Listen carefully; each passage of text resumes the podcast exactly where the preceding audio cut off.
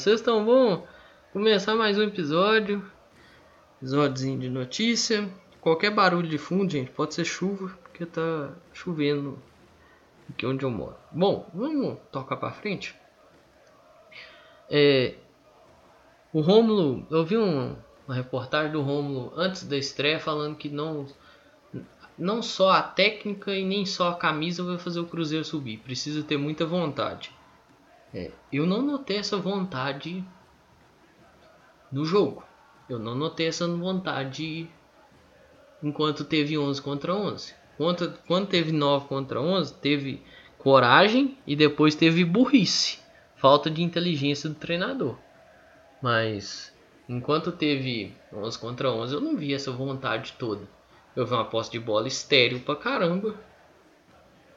Em que não fazia mal a ninguém. Teve até três, três, quatro boas chegadas, mas que não foram assim concluídas com maestria, né?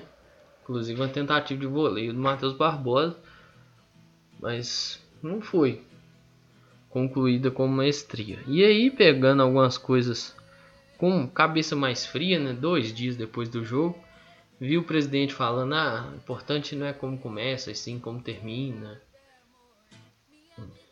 as coisas não estão tão ruins quanto alguns dizem. É... E aí eu fiquei pensando assim, eu falei, gente, será mesmo? Porque pô, ano passado era a mesma história, o Anderson falava muito isso. O importante não é como começa e sim como termina. Faz sentido quando você tem um puta de um planejamento e organização, que não é o que o Cruzeiro tem. E aí eu vi, vi entrevista do Felipe Conceição. Ah, não vi elogios aos atletas. elogio, cara. elogio. Empatou o jogo. Quase virou o jogo. Pô. Ainda teve, acho que, uma chance de empatar com o Romo. Quando tava 2x1. Um. Pô, não deu pra virar o jogo. Vou fechar a casinha. Entendeu? E tá vendo? Isso denota uma falta de. Sei lá, uma carência, uma falta de, de inteligência, assim. Porque, pô, velho. Falta planejamento. Você vê nitidamente que falta planejamento. O Cruzeiro não sabe o que, que faz fora do campo. Não tem diretor de futebol, gente. Isso daqui a pouco eu falo de especulação, hein? Mas não tem diretor de futebol. Diretor de futebol é um cara inexistente por hora. Eu tenho até medo do Sérgio assumir essa função, né? A la Gilvan. É, isso me assusta. Apesar de ter uma especulação forte de um nome que eu vou citar mais para frente.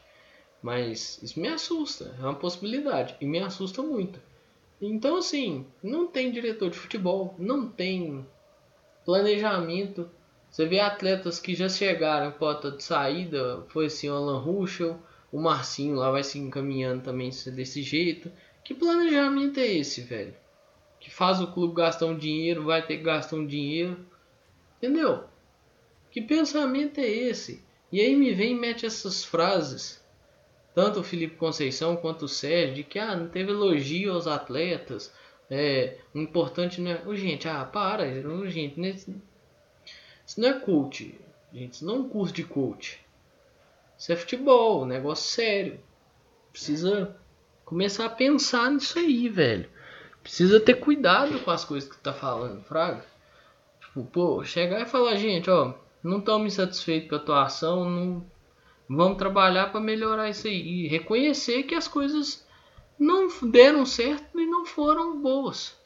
Não foi boas, não fizeram boas escolhas, não fez boas escolhas, né? Que é o Felipe Conceição que tá na beirada do campo não fez boas escolhas. Custa nada assumir isso.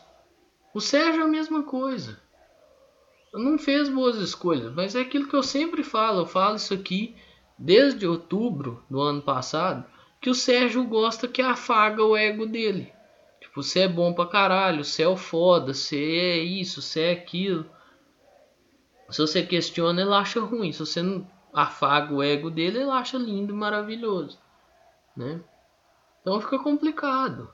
E, e assim, A coisa que me assustou na entrevista do Felipe Conceição foi quando ele explicou por que, que ele pôs o Matheus Neres. Porque o Matheus Neres já jogou de lateral direito e ele poderia fazer a saída que ele queria. Pô, o Everton não podia fazer isso não? O Paulo não podia fazer isso não?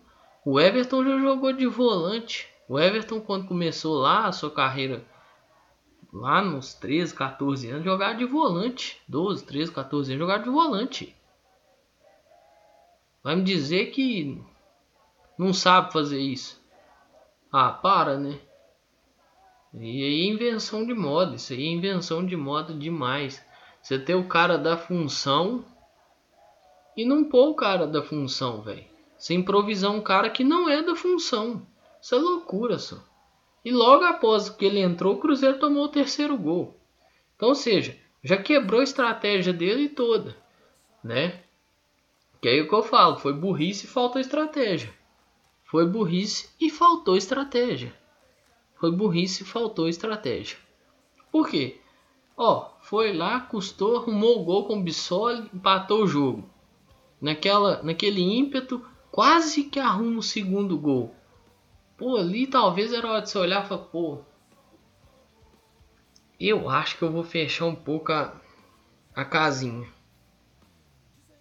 Porque talvez hoje eu não saio ganhador daqui, mas eu preciso sair ao menos com um ponto, porque a situação aqui para mim é totalmente adversa. Se trazesse um ponto, era uma boa. Entende? Pô, tinha o quê? 15? 20? Tinha, acho nem 20 minutos de jogo que é a bola na trave do Romo.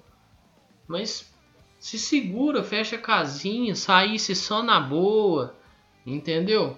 Mas não, quis abrir o peito, quis ser corajoso. Eu entendo. Louvável?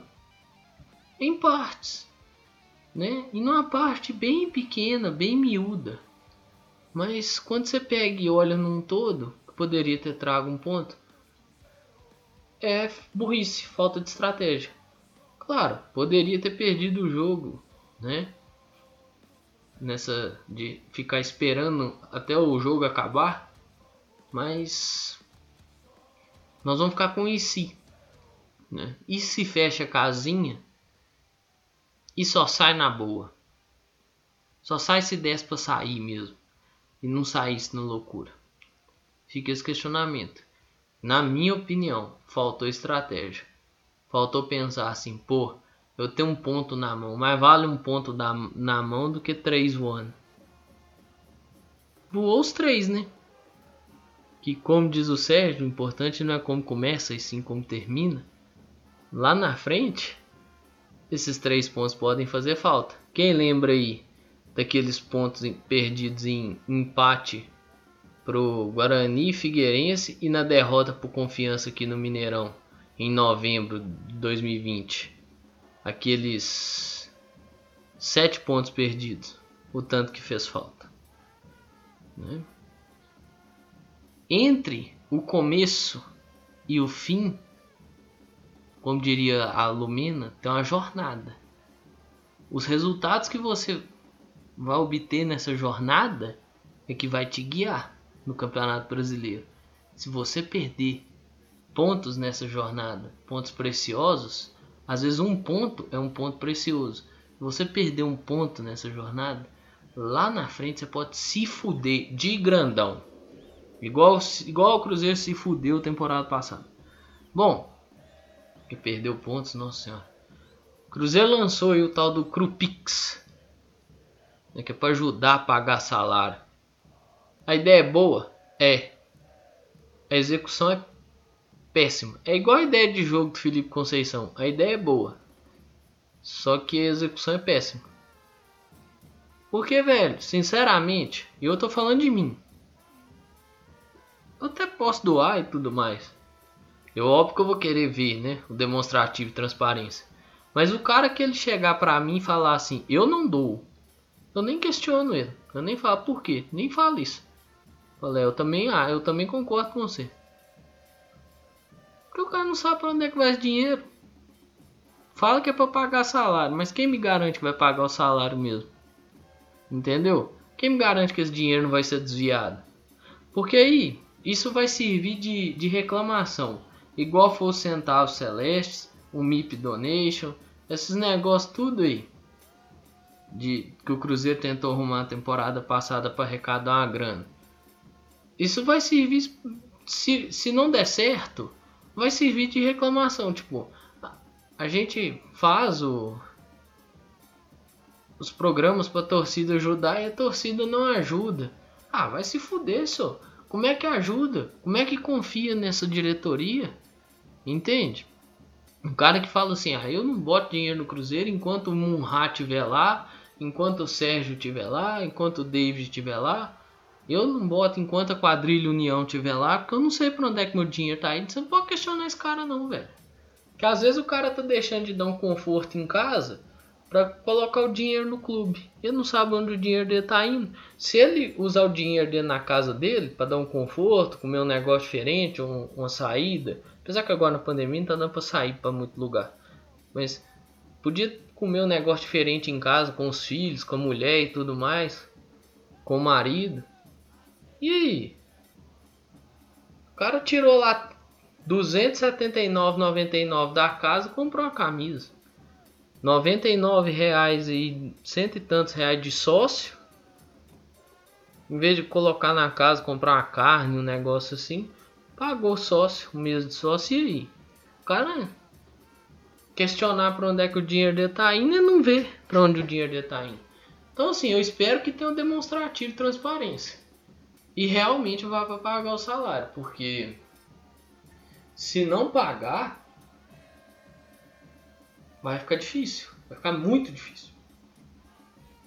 E pode gerar uma, uma dor de cabeça aí desnecessária. Bom,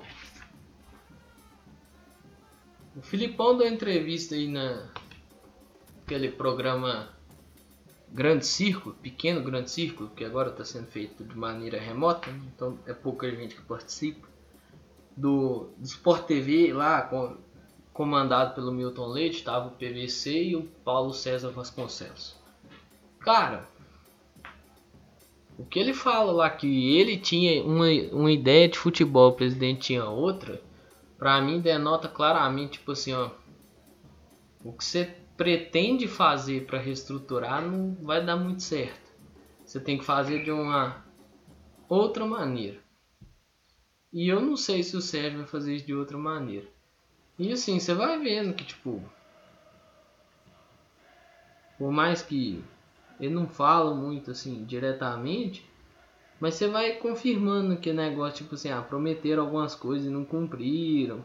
Porque é uma relação, velho, não azeda assim de uma hora pra outra, sabe? Então, tipo, uma, uma reformulação, é, uma montagem de elenco diferente e tudo mais. A relação dos dois não azedou assim de uma hora para outra.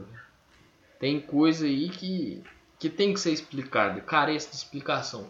Mas para mim o Filipão basicamente falou coisa assim, você não entende o que você tá fazendo. E por isso que o Filipão decidiu picar o pé. Mas é uma interpretação minha. Isso é uma interpretação minha. Às vezes nem foi isso que o Filipão quis falar.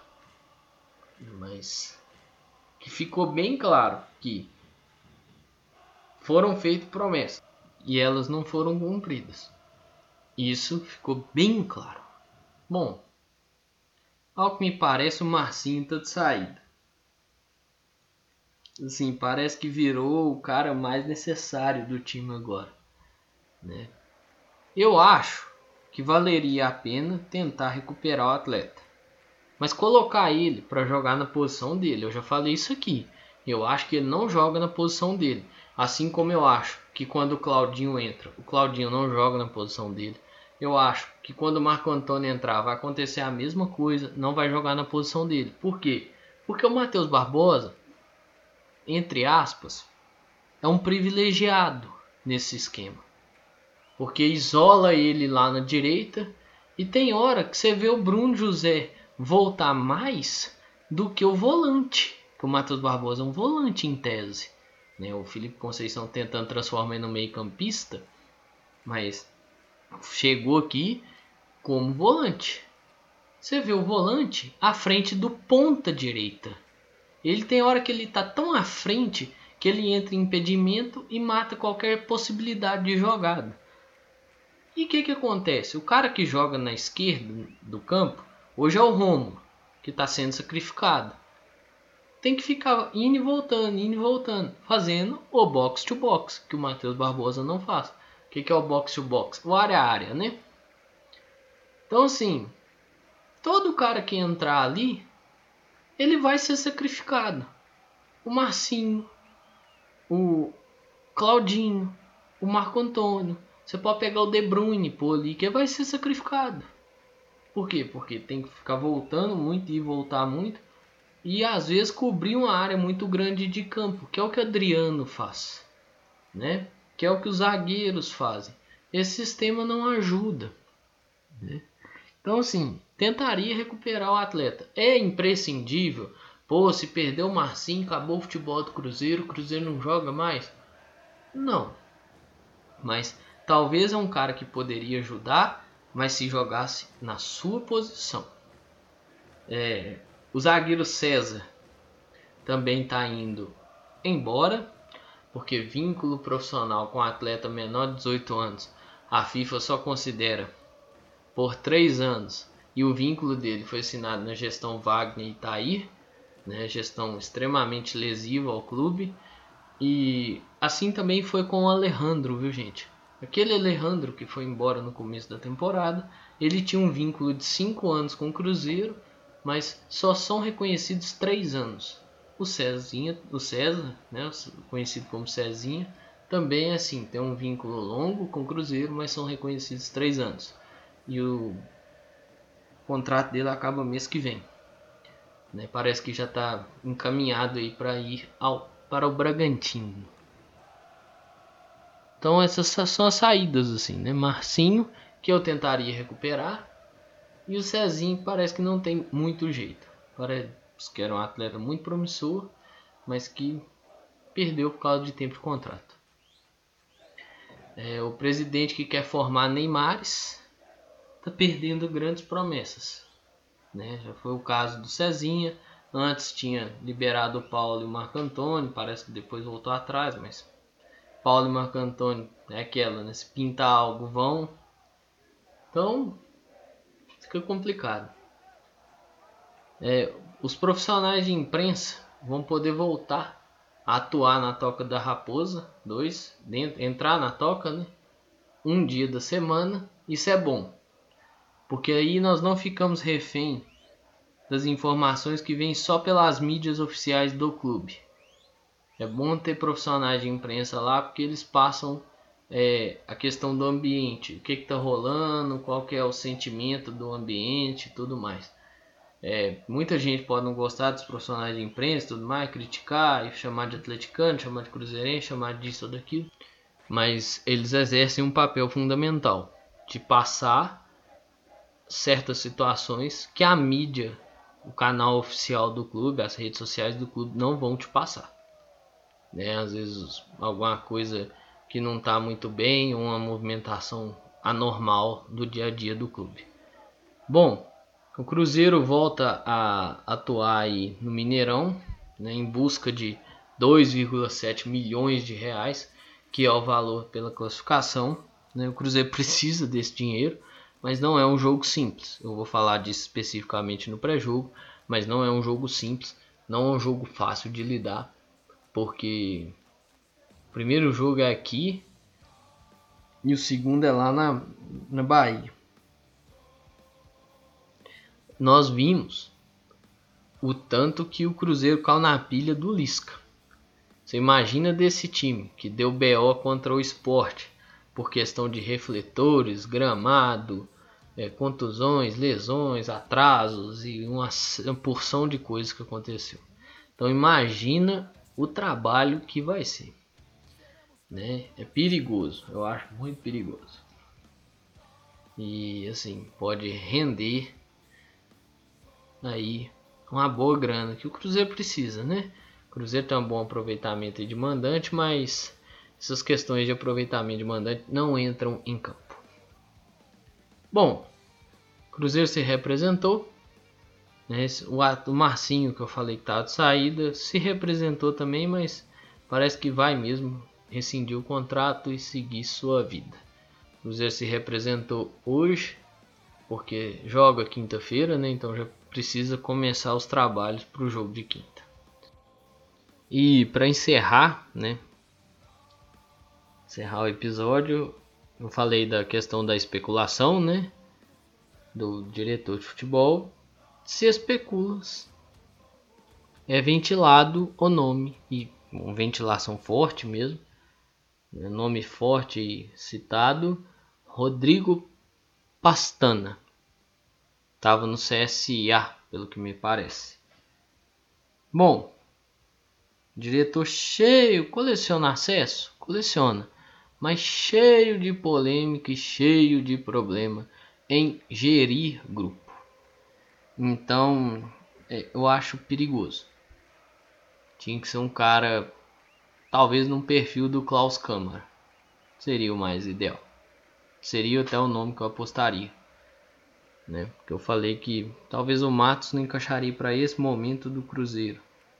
Encaixaria por um lado de ter pulso firme e tudo mais, mas às vezes não é o que ele quer fazer de questão de mapeamento de mercado. Né? E aí dependeria muito dele e do clube também. Coisa que não andou. E talvez o Klaus seria uma boa. Seria algo que eu que me agradaria mais. Mas pelo que se encaminha, parece que vai ser o Rodrigo Pastana. Até porque quem deu essa informação foi o Vene Casagrande. Então, pessoal, eu vou encerrando o episódio por aqui. Viu? No mais é isso aí. Se cuidem. Vou sair de casa, usar máscara, álcool gel, sempre que possível lave as mãos. Distanciamento social e vamos evitar as aglomerações. Mas é isso aí, pessoal. Um grande abraço a todas e todos. Eu espero que vocês fiquem bem. Se cuidem, cuide de você e de seus próximos. Mas é isso, pessoal. Um grande abraço. Valeu!